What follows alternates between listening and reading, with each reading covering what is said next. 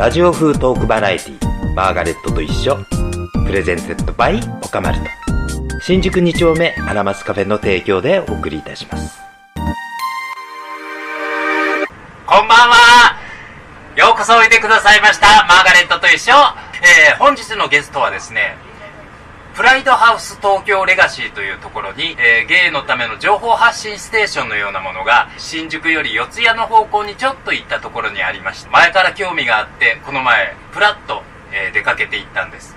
そこで知り合った方である。そこはゲイのライブラリーを持っているということで本が僕も好きなので、えー、ゲイかゲイ関係の書物がたくさんあるというからそれを目当てに行ったんですけれどもその時にスタッフの方からたまたま知り合いがいて彼女えっ、ー、とトキさん。トキさんはい。トキさんという方にあのー出てよ出てよってこの番組に出てよ出てよって言ったら彼女があの私なんてとってもってなんかご自体なさってじゃあって言うんで代わりに紹介してくれたのが今日の、えー、ゲストの松岡弘明くんです。ようこそお出くださいました。どうもよろしくお願いします。松岡弘明と申します。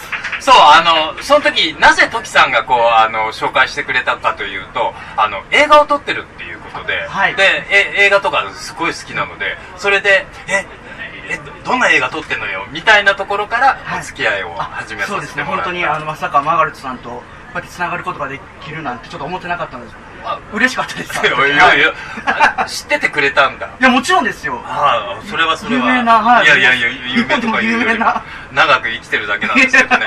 あのであの映画撮ってるっていうから何撮ってるのよ？って聞いたら実は僕もあの実は見ていたことのある映画で、えー、それがあの沖縄カミングアウト物語という、はい、えー、クスオというとてもとても有名な2丁目で有名なもうかれこれ45年やってらっしゃるもう老舗のゲーバーの、えー、2代目になるそうですね。2代目ママの勝木さんという方のドキュメンタリーだったんです、はい、これがまたいいんですよ。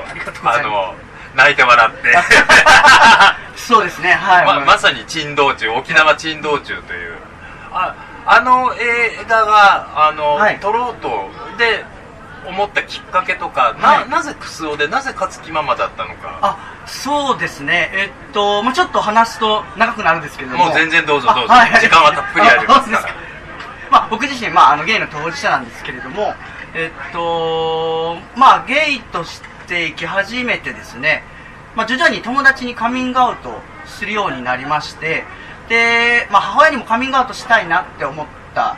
矢先に、まあ、母が、まあ、ちょっと病気になったことが分かりましてで余命が短いっていう時にそのカミングアウトしようか迷ったあげく、まあ、しない選択をしたんですけども、はい、でまあで結局それで、まあ、せずに母親亡くしまして、はい、であのー、まあ最初はこれでよかったと思ってたんですけど、はい、日が経つにつれてその後悔といいますか、まあ、一番話せるはずの母親になんか言えずに終わってしまったことをすごい後悔して本当の自分をこう母お母さんに見せることができずにそうですね。なんかそういうなんか会話みたいなのをもっと前からしてればなんか最後もなんかお互いに分かった状態で終えられたりもしたのかなとかいろいろ考えててそういう時期にそうはい。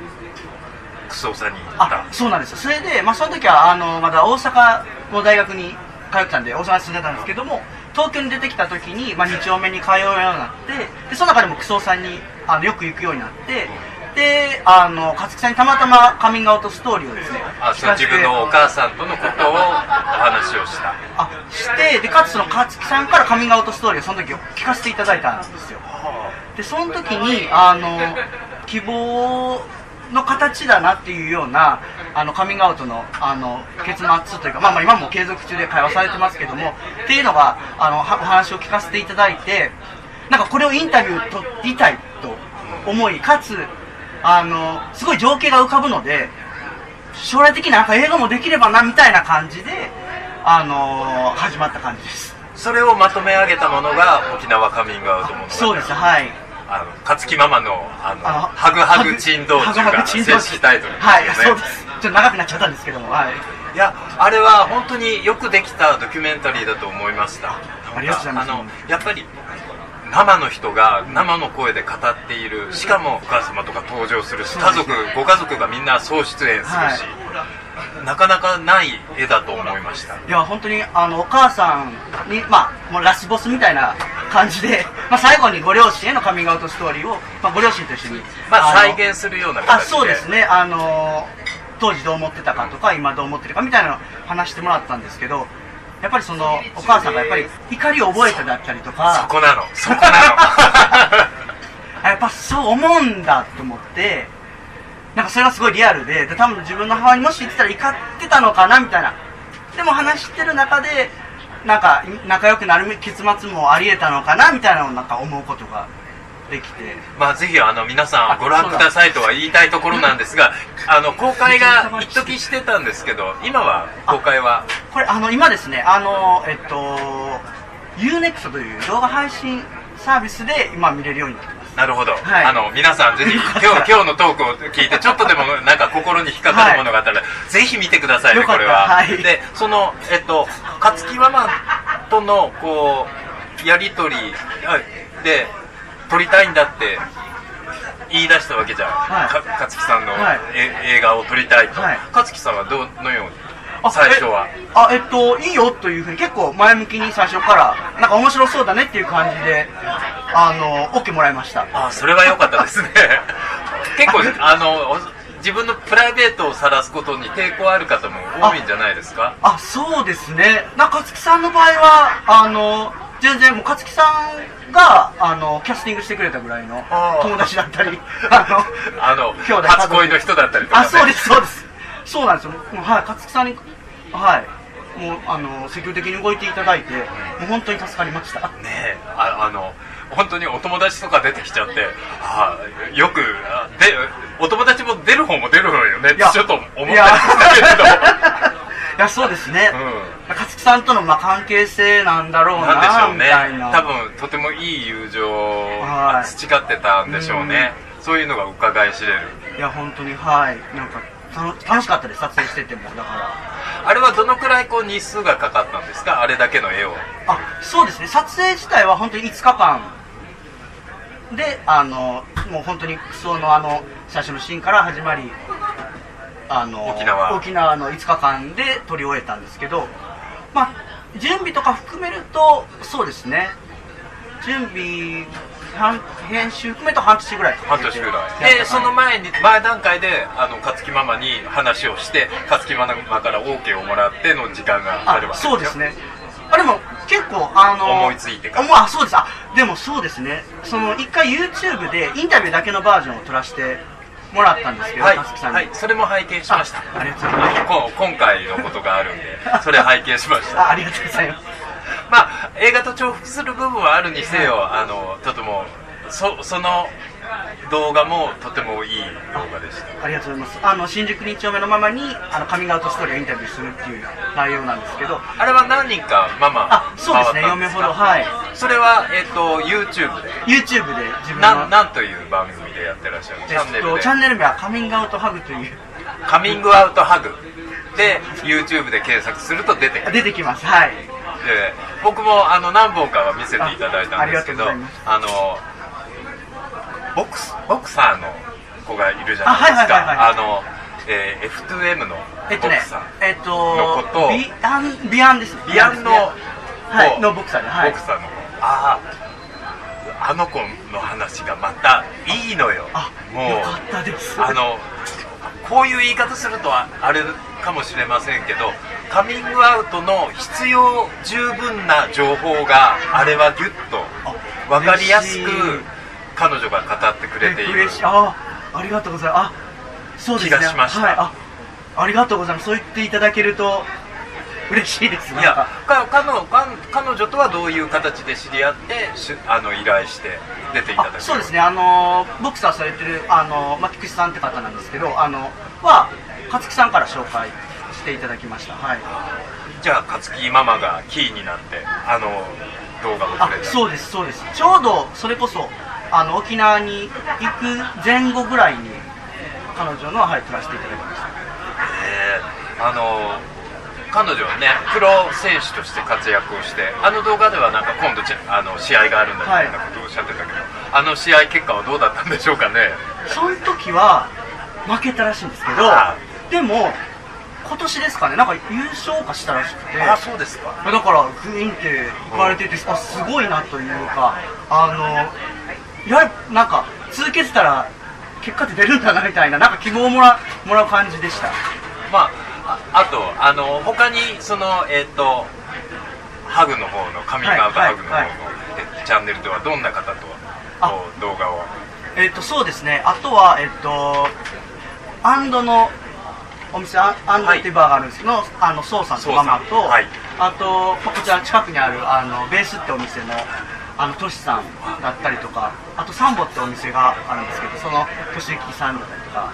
まあげまあ僕はよく行くあのお店のマスターを口説いて出てもそうですらっている。そうですそれだけのものがアーカイブとして蓄積されてるわけですよね。はいそうです。ありがたいことに。ぜひ皆さん YouTube のチャンネルあのチャンネルはあれは何？フォローって言うんですか？あそうですね。チャンネル登録していただけると。助かります。ありがとう。はい。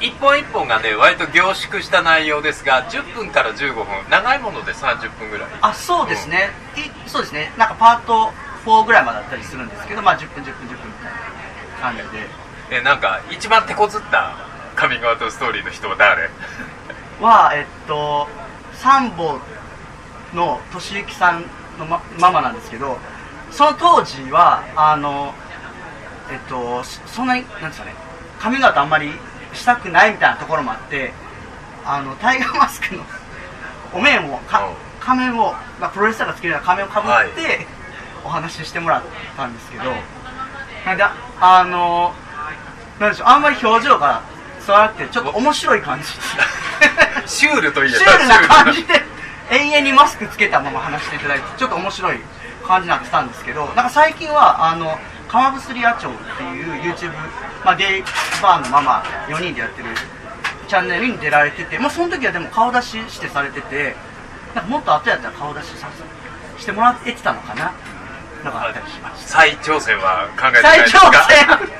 あちょっとかんちょっと聞いてみようかな。でもそこのところのあの過程ってすごく面白いじゃないですか。そうですね。あのカミングアウト本当はしたいんだけどでも今はできないっていう段階から徐々にやっちゃっても大丈夫なんじゃないかな、ねやっちゃった、意外と平気みたいなところのプロセスがこう段階を追ってでも取れたら面白いあでもですねそうですね、うん。あサンボのマスター密着。こ密着いやあの仲良くしていただいてるので、はい、ちょっと聞いてみますちょっと。であのそうちゃんに関してはねあのここのアラマスカフェの初代の店長でもあるあそうかそうですわけでまあこのマーガレットと一緒にもご登場いたあだいたこともあります。ああそうなんですね。あ。でこのお店の出来上がる時の苦労話みたいなあ話をはいはいはいはいはいアーカイブにありますから聞いてくださいね。あ僕も聞きます あのここの周年記念のイベントの時あへえ。あそうなん出られてるんですね。そうなんですよ。でやっぱりこう今だ今もこうやってカミングアウトハグでずっと活動してていろんな人に声かけたりして反応ってどうですか？こういうのやってるけど出ないみたいなえっとですねあれなんかえっとさえっとだからベースのトシさんを4人目で撮らせてもらって1回そこでちょっと燃え尽きたんですよ。なんかその時進行会のあの日曜日進行会の会長されててなんかなんかラスボスにアタックできたみたいな 感覚になって一回燃え尽きてでその後にあの勝木さんに声かけてもらってあのボクサーのあの方にあのさせていただいたんですけどまあなんかゆっくりペースではあります。でもあプロジェクト自体はいまだに。いやありありますよ。や。はい。はい。これからも引き続きやっていきたいと思って。あれはやるべきだよ。あ本当ですか？多分あのえ？その取材を受ける人にとってもいいきっかけになるんじゃないですか？そのタイガーマスクの人みあたいに。そうですね。あのそれ最初は渋々かもしれないけど、は意外とやったらっていう。あそうですね。もしかしたらそのタイガーマスクをつけたのがきっかけで今のあの YouTube されてるのにつながってたかもしれないですよね。もしかしたらそのでもこう自分のその映画云々は別として自分のカミングアウトストーリーの中で例えば自分が言ったことによって周りの人に影響を与えて、その人もカミングアウトするようになったみたいなことはないですか？あでもありましたしあとは何でしょう。なんかあのー結構最初に2丁目に出た時どう思ったかとかなんかその人のライフストーリーも含めて話していただいてるんですけどなんかそのなんか共感していただけるというかなんかその地方に住まれてる方でもその YouTube 見てなんかちょっと勇気もらったというか反響が来てるんですか？とかそのバーのママからその感想いただいたりとかあのでおお客さんがまたそのバーにい行くようになったりとかっていうのもつながったりしててなんか嬉しかったです。はい。そうそうだよね。自分のやったことがいろんな人にこう影響を与えてそうですね。ねそのそういった動画を見てくれた人の、まあ、心にちょっとでも触れてるっていうところが、いやありがたいです。それこそあの一回映画あの沖縄カミングアウト物語を YouTube で一回無料で公開したんですけどその時に見てくれたお客さんたちがあのクソさんに来てくれてなんかカミングアウトについてなんか話し合うみたいな。いいですね。なんか。クソカミングアウトバーにななった。なんかはい。いや今はできないとかいうのも含めてみんなそれぞれ思うこと話しててあすごいみたいな。あの多分ほらあのひろあき君とかお若いからあの知らないかもしれませんがクソさんって45年やってらっしゃるんですよ。であのクソが2丁目に開店した当時ぼちょうど僕遊び2丁目に遊び始めた頃だったんですよ。あそうなんですか？でもうね2丁目中が色めき立ったのよ。え。クソっていう店ができた。いい男ばっか集まる店だっていうえ。ー噂がバーッと2丁目中に広がってみんなクソ行こうクソ行こうっていうそういう時代があったんですあそういうスタートだったんですよ。あでも最初からダーンって割とあの2松丁目の中でこう盛り上がった店だったあそうなんですね、うん。で僕はあのその時にちょこちょことは言ってたんですけど、はい。やっぱいわゆる当時の2丁目イケメンたちがつ集うような店で気遅れしちゃってさ。そんな 今だったら恥は恥も何もな金繰り捨てていけるんだけどさ、あのやっぱりちょっとね私にはちょっと遠い世界って思った記憶があります。マーガレットさんでもそう思う時代があっだってたんですよ。45年前よ。だって私だって若いまか。だ か弱い時代があったのよ。どんどんそこから強くなられたんですね。でも初めてゲーバー出た時ってやっぱドキドキしなかった？ドキドキします。それがクソだったの？初めて。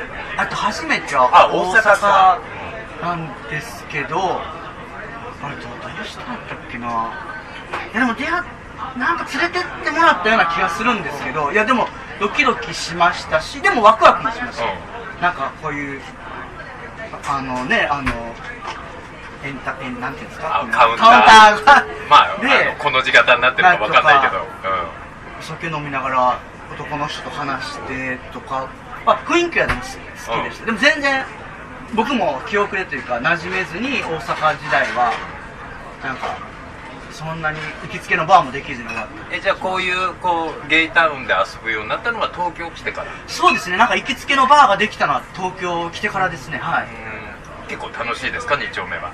二丁大阪と比べて。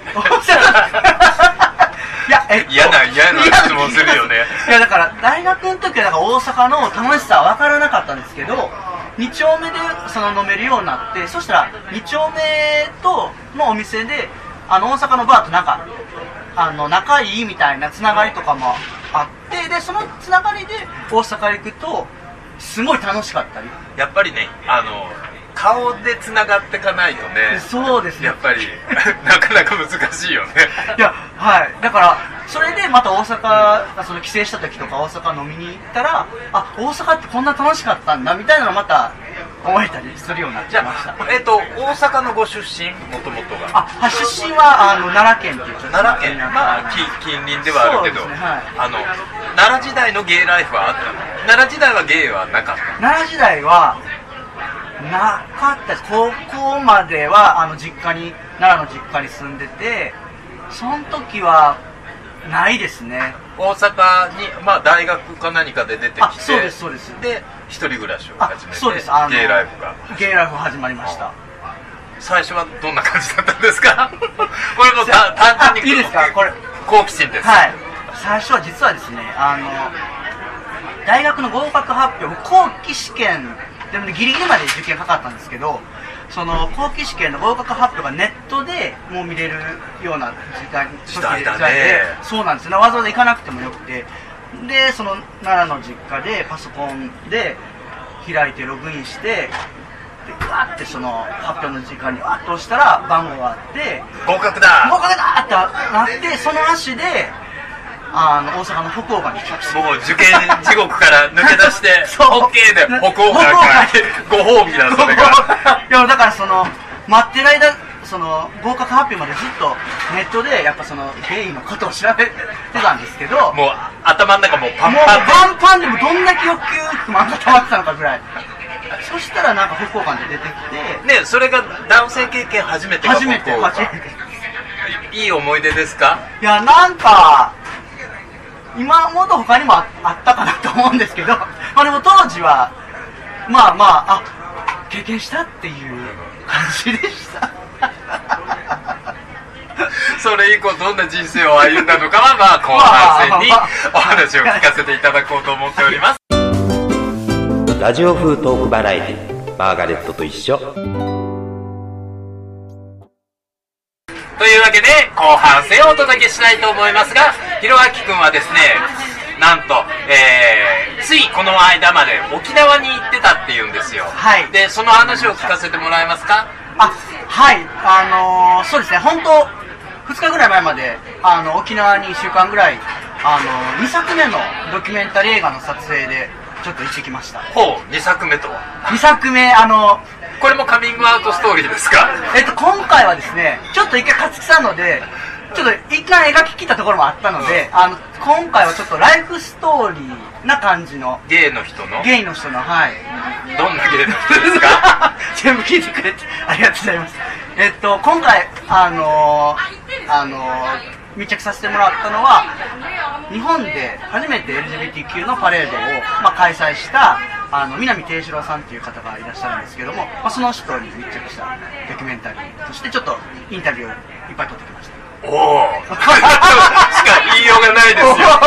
あの多分もう、ね。皆さんもごぞご存知だとは思うんですが脱足ながら付け加えさせていただきますと、えー南定志郎さんは、まあ、70年代から、えー芸雑誌を、まあ、出してらっしゃって、えー一番有名なのは「アドン」という雑誌、はいえーそして「ムルム」という雑誌を、えー手掛けてらっしゃいました。双方とも今はもう休館中ではございますが、えーそういった、えーゲイメディアの方で大活躍して功績を残されてなおかつあのさっき、えーとおっしゃってくださったように日本で最初のレズビアンゲイパレード、ね。当時はまだレズビアンゲイパレード、はい。もしくはゲイレズビアンのパレードという形ではい。立ち上げられた。そうですね。あともう一つ、えー ILGA というあの全世界的な LGBT の今でいう LGBT のネットワークがあるとこの日本代表を務められた。方、はい。また、えー、とエイズの予防啓発活動もあまあ、他の方たちに先んじて、えーゲイとして活動をなさっていたというもうゲイゲイワールドの偉人ですよ。もうヒーローです。いわばヒーローの人ですよ。その人のドキュメンタリーを撮るというから私もちょっと聞き捨てならないじゃないですよね いやめちゃお詳しいですよ南さん。もちろんですよ。だって我々の世代にとってはあ南定四郎伊藤文学っていうのはやっぱり欠かすことのできない、まあ、パーソナリティではい。すもん、うん。自分の人生にやっぱ深く関わっている人でもありますし。バディ相関につながってくる感じでしもちろんもちろん。あそれは伊藤さんの方がダイレクトに。どっちかっていうと南さんは僕が憧れる人でもあった。あなるほど。そのバラ族があって。そう。でバラ族とアドンってやっぱり雑誌としての色合いも全然違って、うんはいはいはい。南さんの方のテイストが僕は合ってたんですけど南さんは当時からやはりゲイのムーブメントのことをはい。積極的に紙面に取り上げるような雑誌作りをなさってましたしうんムルムというのは本当に画期的なゲイのこうライフスタイルマガジンでもあったわけでそっちの方どっちかっていうとバラ族よりも南さん側に向いてた。あそうだったんですね。へえあじゃあえそれってアドン読まれた時って何歳ぐらいなんですか？だからもう10代の頃から。10代ああじゃあ結構ビシビシに ビシビシに。そうですよ。あそうですよね。10代だったらかなり入ってきますよね。そうですよそうですよ、ね。うん、特に「ムルム」という雑誌に僕は本当に衝撃を受けたので。いやもう本当に今回その、まあ、南さんにインタビューさせてもらうということでまああのまあヒーローでもありますがまあいろんなし見られ方もまあ人間ってね、あの、器用方変いろいろ持つもんですから、あの、ただ、人物のドキュメンタリーを撮るっていうところにおいては、あの、あんまり一面的な見方じゃダメなんじゃないとは僕もちょっと思っていて。そうなんですよでね、あのやっぱりほら世代が違うから情報量って明らかに違うわけじゃないですか。だから南さんのいいとこも悪いとこも分かっててほしいなというのは老婆心がちょっと働いてひろあき君にはこれ読んどきなこれ読んどきなってたくさん本を見せてあげたんですそうよそうなんですよ本当にだからそれであのプライドハウスであの最初にマーガレットさんにお会いした時にその南さんの映画を撮ろうとしてるんですっていうのをお話ししたらすごいいろいろ教えてくださってでであのねその本たくさん置いてる教えたというより無理やり無理やり耳に入れたっていう。いやいやもう本当に僕も言われるまで知らなかった面も知れてでかつそのまあ南さん知る上で、まあ、本たくさんあのアーカイブでマーガレットさんが残していただいてたのであのいろいろ本貸していただいて、うん。多分ねあのえっと本当に人っていろんな面があるしいろんなことをやってくるから人間なのでその部分だけを取り上げてそこを拡大解釈したりとか妙にねじ曲げてしまうのはあんまりよろしくないかなと思っています。いやありがとうございでました。あのやっぱりゲイ日本でこういったゲイの何こうゲイというものがこう根付くようになったのってやっぱここ30年ぐらいじゃないやっぱ南さんがご活動あか。はい。50年ぐらい経つわけですよ、はい。南さん。70年代からって考えるとざっくり50年経つわけですよ、うんそうするとやっぱり世代がその中でもう明らかに一巡しちゃってるわけだしそうですね。そうすると過去のことを知らない世代が出てくる。それはしょうがないことじゃない歴史が流れている。まあまあまあまあでもその時にその過去のことを知らないでものをあんまり判断してもそれってほら多分い今の本当に若い子たちって日本戦争ししてたの？したことあるの？とか日本って戦争負けちゃったの？ぐらいの子も出てきてるわけじゃない？ああな今るほどそのリアリティがやっぱね。特に第一次大戦二次大戦に関してはリアリティがもうみんななくなってきている。そうですね。僕がまだ若い頃っていうのはさ街中でに少尉軍人の人がこうやってあのお恵みくださいやってた時代、えだからまだ戦後の匂いが街のそこここにあったわけよー、今は。そなないですよ。全くないですよ。全くと言っていいほど少尉軍人なんかいないでしょ。でもそうすると少尉軍人いなかったことになっちゃう。確かっていうことが多分ゲイが50年こう日本のゲイの活動とかが始まって50年の中でもうそれが起こりつつある。にそうです過去のことを知らない、そうですね。うん、それじゃいかんだろう。いや本当だからいろいろ知れました？おかげで当時の。いやとんでもないとんでもない。でもいやまだまだ知らないことあると思うんですけど。そういうそういう、まあ、南さんなるとても偉大な人物の何かをの書き残そう書き残そうって映像で残そうというようなあの、ね、若い世代が出てきたっていうことはすごく心強いいいことだと思っているのでできればできる限りのサポートがしたいなって。いやもう老婆心老婆いや。心老婆心。いやありがとうございます。本当にだかババアらのおせっかいババアのおせっかい。いやだから本当にそれこそあのあのえっとだからバディの情報だったりバラ族だったりアニスまレズあのレズビアンあでまあ、そう。バイの方々のアニスって雑誌とかあったりするんですけど、まあ、そういう雑誌とかをあの読ませていただいたおかげでその南さんにアタックアタック質問もあのできました。何を聞いたんだかそれはあの映画いでやまあ楽しみまあにしてきます、まあまああの答えも返ってきました まあ僕もまたちょっとまあそのインタビュー初めてまだ駆け出しなのであの沖縄から帰ってきてでその家帰ってシャワー浴びてる時にあもっとああ聞けばよかったかなみたいなとか 帰ってきたら思い出すのいっぱいあるんで、まあ、ちょっと力不足な部分もあるけどまあちょっとまあうまいこと伝わるようにしたいです。私はそれが毎週だよ。あそうなんあ聞けばよかった。あ聞けばよかった。いやもう いやそうですよ。そういうもんですよね。だからまあまあはい。まああのとりあえず今はそれをやることがもう頭の中の一番の大きな。そうですね。そうですね。はい。来年の、まあ、中旬秋頃に公開できるのを目標に今進めております。公開そうね、映画祭とかに出していってそうだよね。ねあの日本のあのレインボーリールは何月開催なんだっけ？えーっと夏7月なので。じゃあそれまでに秋じゃなくてそれまでに仕上げないと。いやいやむずいいや。え？ーいやいやいやむずいえむずいというか。いやだから2024年のレインボーリールに狙います。随分気が長いこと。私死ぬかもしいやれない。いやいやいや早く考えあそうか。いやでもまあいや絶対絶対知らないで。もちろん知らないまあ冗談はさておいて、はい。でも本当にあの今そういった自分たちの辿ってきた、まあ、日本の芸のなこう培ってきた歴史を振り返ろうみたいなこう動きも出てるじゃないですか。あね。あのお宅の何レインボーだっけプライドハウス東京レガシーのあの大将もなんか本出すって言ってるじゃない。あの日本の運動史をまとめる本を出しますってなんかサウザンブックスではあクラウドファンディングを今している段階なのかなまだ。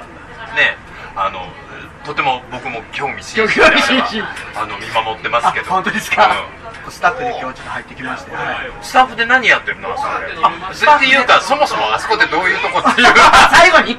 あまああのーまあ、コミュニティセンターで、まあ、当事者の人でもあのなんか勉あの LGBT に対してなんか勉強したいなってまああのーゆっくり過ごせる場所になってます。お金かかるお金かからないです。あそうはい。ああの本自由に読め自由に読めますしあの一杯無料でドリンクもご提供したりしてますあのでゆっくり、はい、ゆっくり。使っていただければなとええあのひろあきくんは毎日いるの？何曜日何曜日とかえ決まってるっと何曜日決まっあとまあなんていうのまああの曜日が決まってるわけじゃないんですけどまあ週に1回12回ぐらい。はい入ってますんで。